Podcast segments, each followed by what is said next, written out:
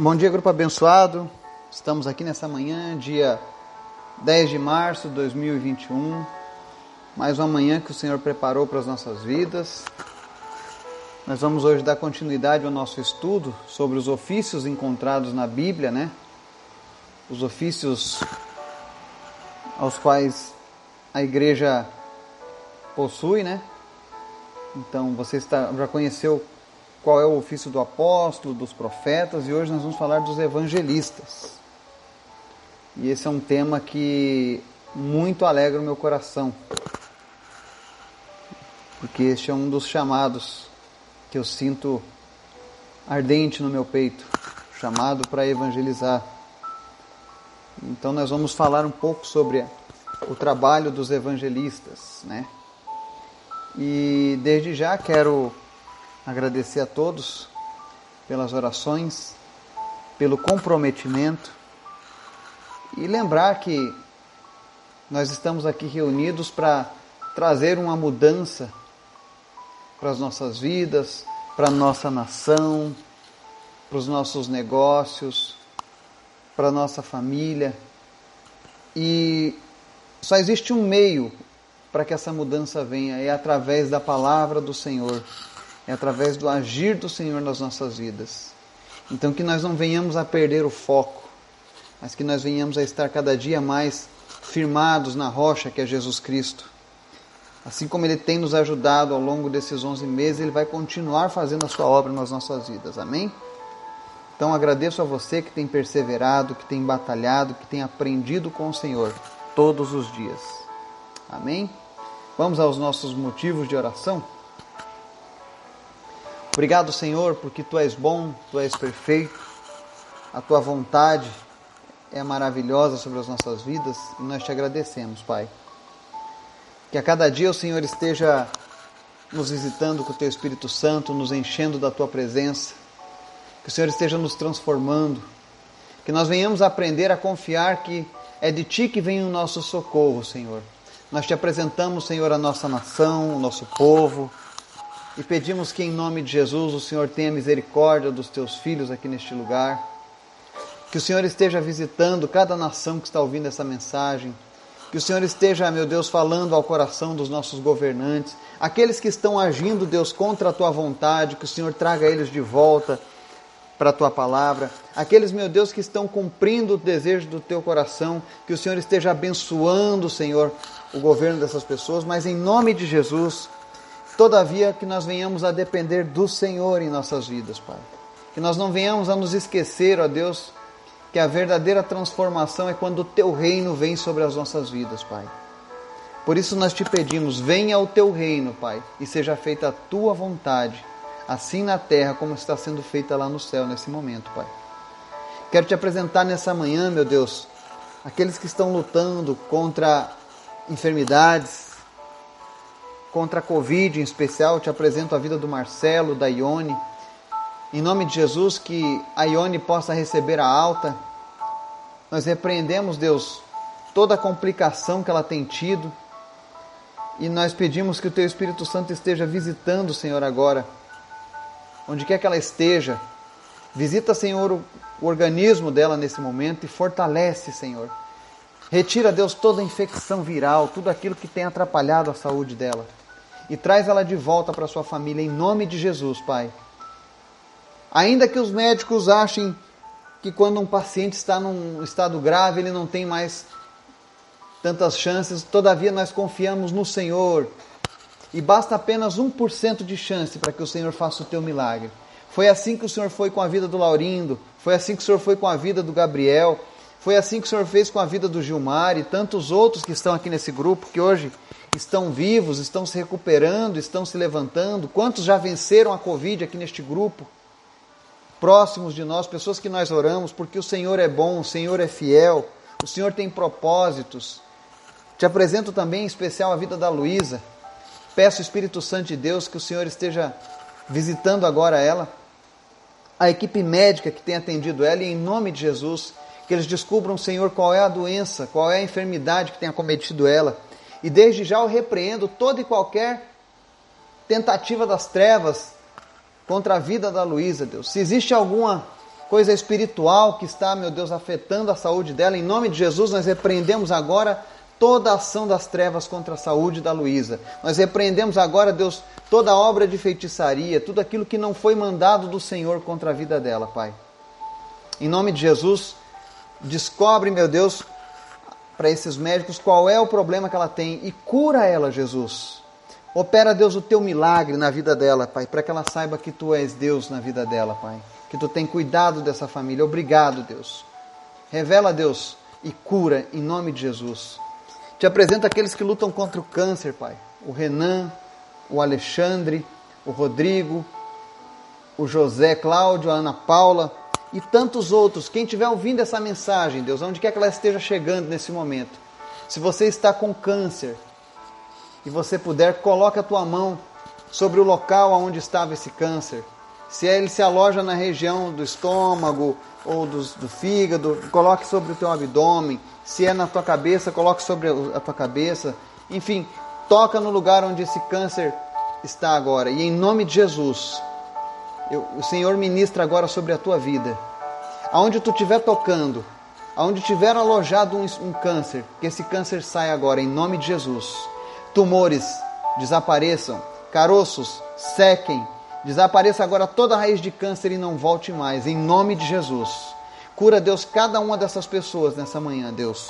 Restaura a sua saúde, Pai. É o que nós clamamos no nome de Jesus. Nós te agradecemos também, Deus, pela vida do Laurindo, do Gabriel, do Gilmar, pela recuperação deles a cada dia. E pedimos em nome de Jesus, continua fortalecendo a saúde deles nessa recuperação, restaurando, Deus, movimentos que foram perdidos, sonhos que foram esquecidos, mas em nome de Jesus que eles possam, Deus, voltarem em toda a sua plenitude e cheios do teu Espírito Santo, Pai. Te apresento também a vida do Pedro Alberto e da Janete, e eu oro, Deus, para que eles sejam curados também nessa manhã, que o Senhor esteja visitando eles e curando eles da planta dos pés até a cabeça. Em nome de Jesus. Senhor, manifesta a tua graça e a tua cura. Também te peço, Deus, repreende todo espírito de contenda, toda, toda tentativa do inimigo de tentar minar, ó Deus, a fé das pessoas, de tentar afastar as pessoas da tua presença. Em nome de Jesus, nós repreendemos agora, Deus, tudo aquilo que não provém de ti contra as nossas vidas. Guarda as nossas famílias, o nosso trabalho. Em nome de Jesus, fala conosco nessa manhã, Pai, através desse estudo. Amém e amém. Nós voltamos hoje mais uma vez ao livro de Efésios, capítulo 4. Vamos ler novamente o mesmo texto, do 11 ao 13, que diz assim: E ele designou alguns para apóstolos, outros para profetas, outros para evangelistas e outros para pastores e mestres, com o fim de preparar os santos para a obra do ministério, para que o corpo de Cristo seja edificado, até que todos alcancemos a unidade da fé e do conhecimento do Filho de Deus, e cheguemos à maturidade, atingindo a medida da plenitude de Cristo. Amém e amém. Então, nós estamos estudando nesses dias que o Senhor ele ele preparou a sua igreja, o seu corpo, para que ele fosse edificado com o conhecimento. E para isso Deus separou pessoas como apóstolos, profetas, evangelistas, pastores e mestres. E não necessariamente isso não é uma hierarquia, tá? Isso não é uma hierarquia, por exemplo, eu comecei como como mestre, daí eu fui para pastor e aí eu fui evoluindo para evangelista, profeta. Não, não é uma hierarquia. Deus nunca criou hierarquias. Você não vai ver as pessoas mudando ao longo dos anos por causa do tempo que serve a Cristo, eles ganhando um cargo diferenciado. Existe um chamado de Deus. E hoje nós vamos falar sobre os evangelistas. Afinal, qual é o papel do evangelista, né? Em primeiro lugar, no sentido mais abrangente, todo cristão é um evangelista.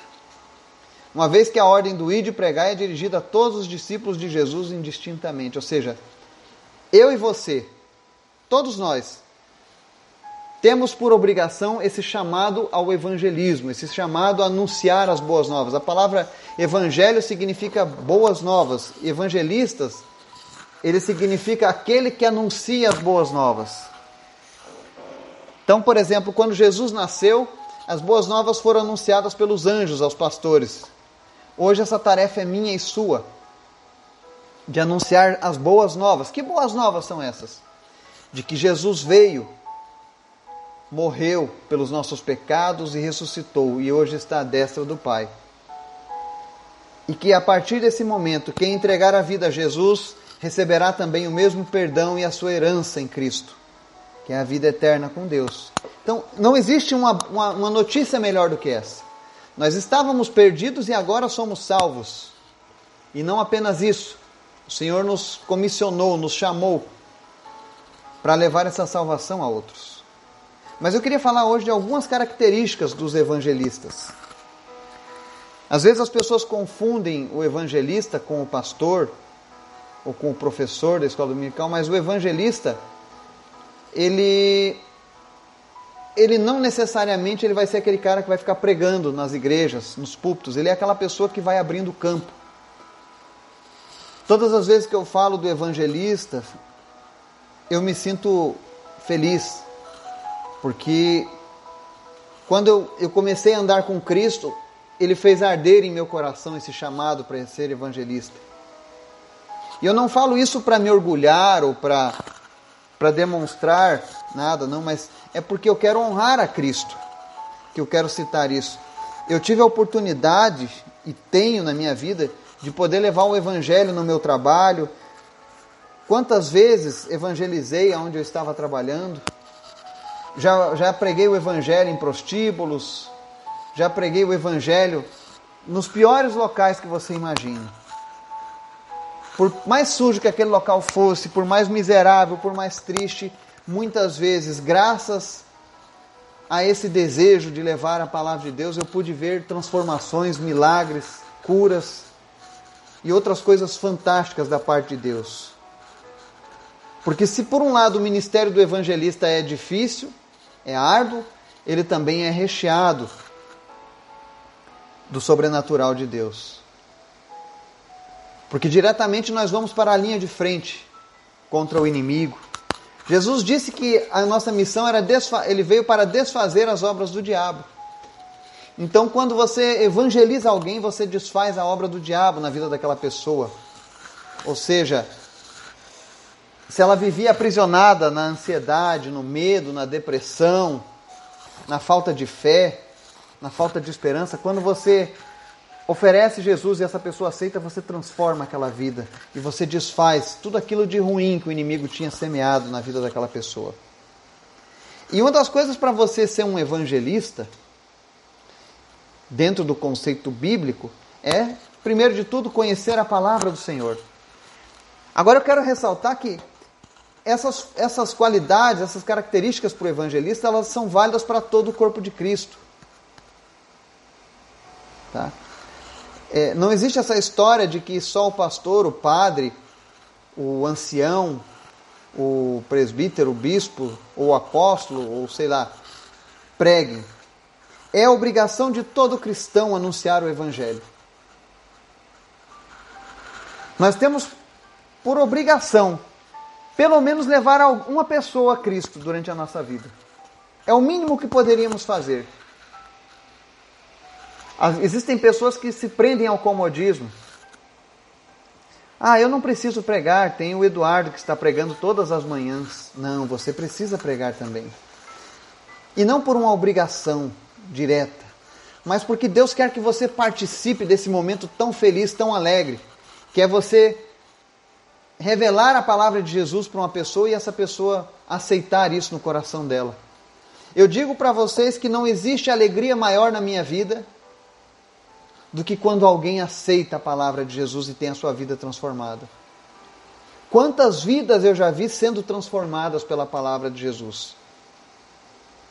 Tem alguns nesse grupo que, que me conhecem desde antes da fundação desse grupo. Pessoas que eu tive a oportunidade de trazer o Evangelho para suas vidas. E eu não falo isso porque eu sou bom ou porque eu fui melhor do que qualquer outro, não. Mas porque para mim foi uma honra poder fazer parte deste momento especial. Eu sei que quando eu chegar um dia lá no céu, Eu vou ver muitas pessoas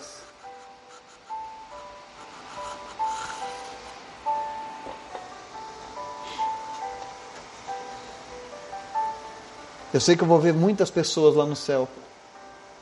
E vou poder me alegrar junto com Jesus e dizer: Olha, Senhor, eu lembro de cada uma dessas vidas. Eu lembro de cada uma dessas pessoas que o Senhor colocou no meu caminho. E isso é uma das coisas que me motiva e que me impulsiona a inspirar a tua vida, para que você experimente essa alegria, essa felicidade. Nada no mundo se compara à felicidade que nós temos quando um pecador se arrepende. E melhor ainda é quando passam alguns anos e você olha aquela pessoa continua perseverante na presença do Senhor, crescendo, prosperando. E aí você se alegra porque você diz: Senhor, eu fui relevante na vida de alguém.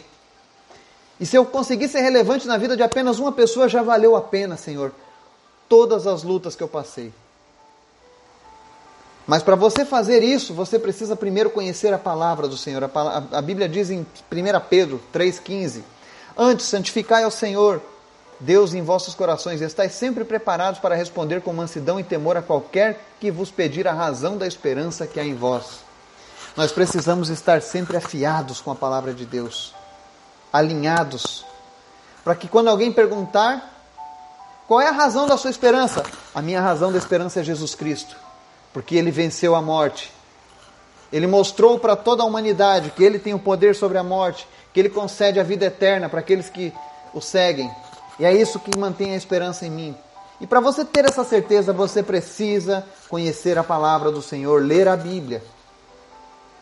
Eu sempre falo isso. A Bíblia é o livro mais vendido do mundo, mas infelizmente não é o livro mais lido e nem praticado. Se fosse, nós não teríamos tantas tanta corrupção, tantos males na humanidade. Porque se as pessoas seguissem à risca o manual do Criador para as nossas vidas, ah, como seria diferente. Ah, como seria glorioso.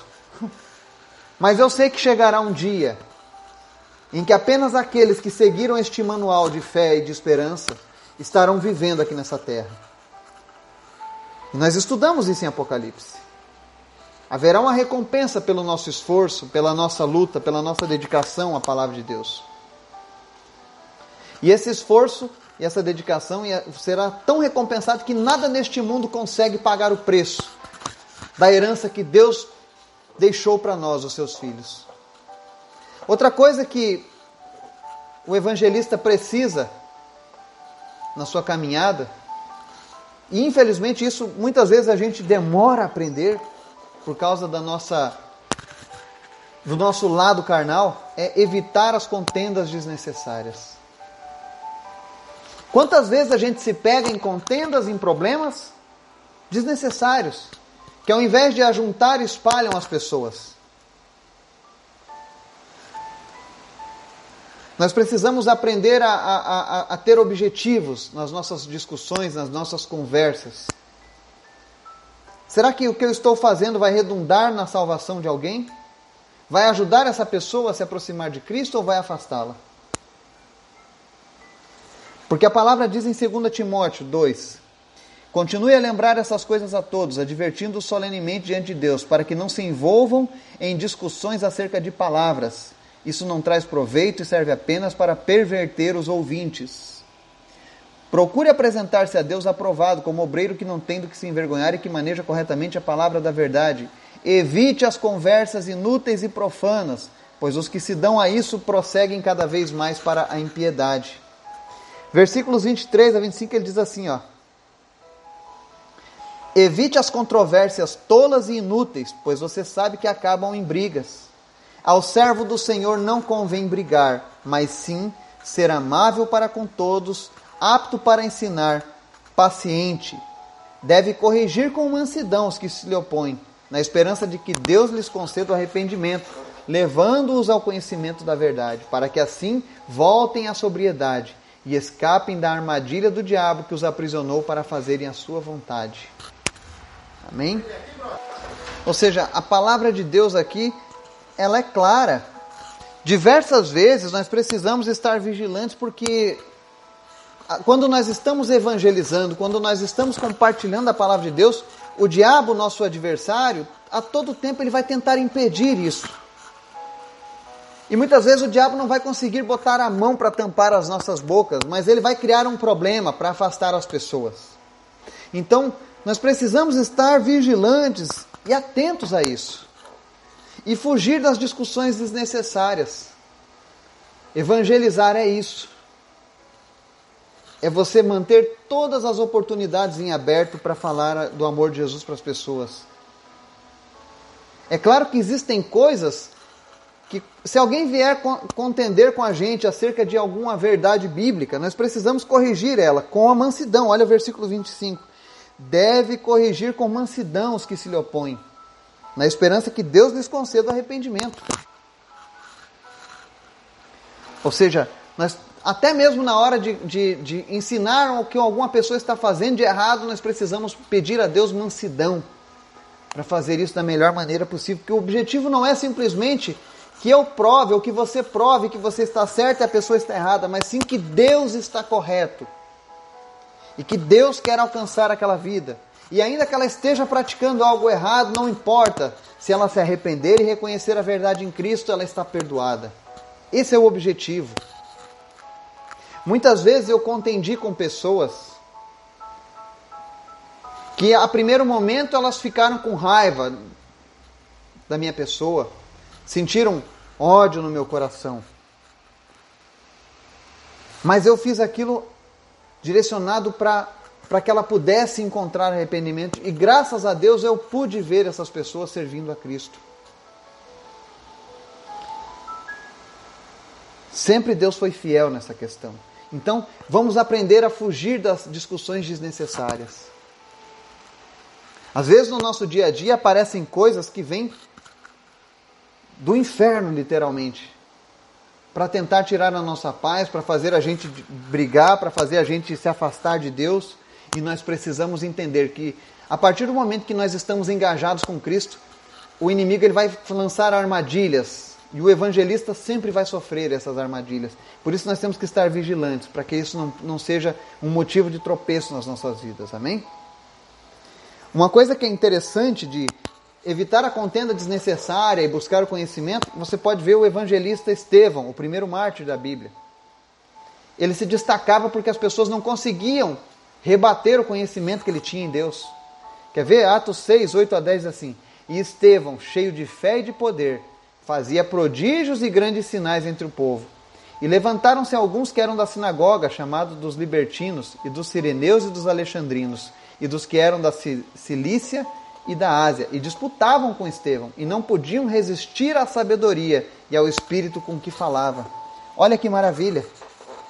Quando Estevão ia falar com as pessoas acerca do reino de Deus, as pessoas vinham com as suas contra-argumentações. Porque os judeus também conheciam Deus. Muitas vezes você vai falar com uma pessoa e ela não é leiga, ela conhece, ela já leu a Bíblia. Talvez ela não compreenda o evangelho, da maneira como Jesus ensinou. Ela pode compreender o evangelho na visão dos homens, né? Eu já vi vários evangelhos sendo ensinados que não eram um evangelho segundo Jesus Cristo, mas segundo a visão de homens, segundo a visão de pessoas, segundo a visão de igrejas. E a Bíblia fala que o que é uma heresia no sentido bíblico, né? é tudo aquilo que, que é ensinado que vai contra a palavra de Deus. Ainda que use alguns elementos da palavra de Deus, ele possui coisas que, que, que não casam, que não ornam, que não fazem parte da palavra de Deus. É como se eu quisesse encontrar, por exemplo, eu oro a Deus pedindo, Senhor, me cura. Mas eu vou lá e sacrifico uma galinha e jogo o sangue da galinha no meu corpo, porque eu sei que isso vai potencializar o poder de cura. Não, a Bíblia nunca ensinou isso. Então, você como cristão, você como alguém que está preocupado em levar as pessoas a Cristo, muitas vezes você vai ter que, que se envolver em disputas e demonstrar o conhecimento da, acerca das coisas de Deus para essas pessoas.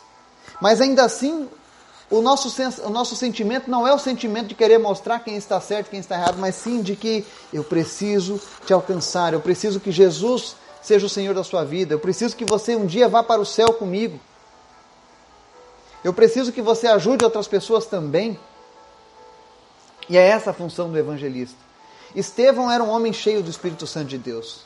E onde ele chegava, ele anunciava o evangelho e pessoas eram curadas, pessoas eram transformadas pela palavra de Deus.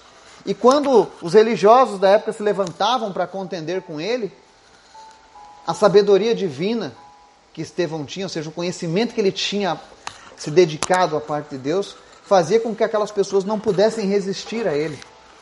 Não existiam respostas que Estevão não pudesse responder. Eu conheci uma pessoa e todas as vezes que que ele vinha falar comigo, ele vinha com perguntas capciosas. E todas as vezes o Espírito Santo me dava sabedoria e mansidão. E eu respondia para ele. E aí um dia ele falou para mim: Olha, eu pensei que eu ia lhe pegar.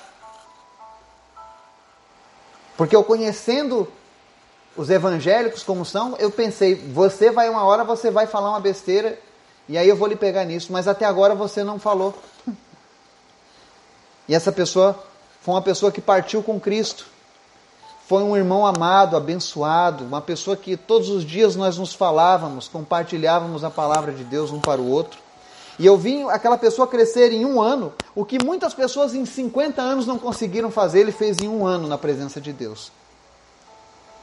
Porque a palavra de Deus fez morada na vida dele. Outra característica para você ser um evangelista é que você precisa ser perseverante. Olhar sempre para a eternidade e não para o presente, para situações. Muitas vezes as pessoas vão rejeitar o Evangelho. Está escrito lá em 2 Timóteo 3,8: E como Janes e Jambres resistiram a Moisés, assim também estes resistem à verdade, sendo homens de mentes corruptas, répobros quanto à fé. Muitas vezes as pessoas vão, vão rejeitar o Evangelho. Quantas vezes eu bati nas portas das pessoas para levar uma palavra de bênção, de cura, de, de salvação, e a pessoa bateu a porta na cara. Ou outros diziam: Não, eu não quero.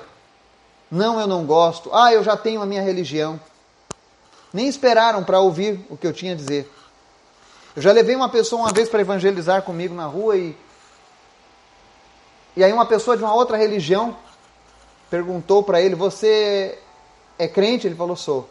Olha, eu não quero essa raça aqui na minha loja.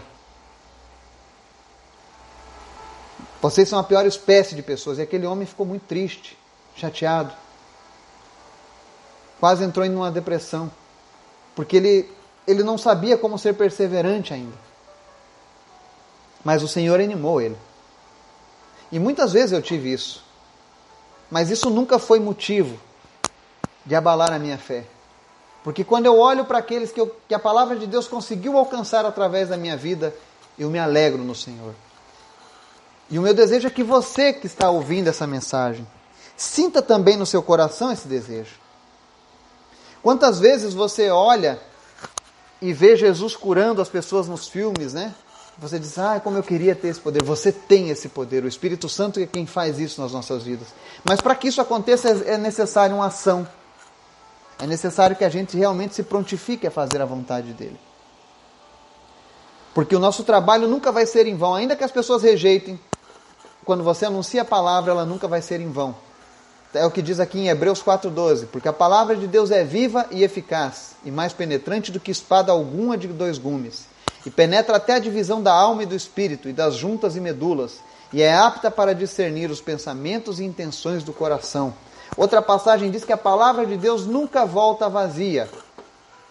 Ela sempre vai dar o fruto para o qual ela foi mandada. Tem pessoas que eu, eu preguei o evangelho cerca de 6, 7 anos. Até o dia em que aquela pessoa realmente se entregou para Cristo. Talvez na minha mente humana a pessoa não estava dando bola, não estava ligando. Mas o Espírito Santo de Deus é quem faz esse trabalho. Mas para isso você precisa anunciar. E o evangelista tem que estar disposto a fazer isso. E para encerrar o nosso estudo do evangelista, que é um ministério que todo cristão possui.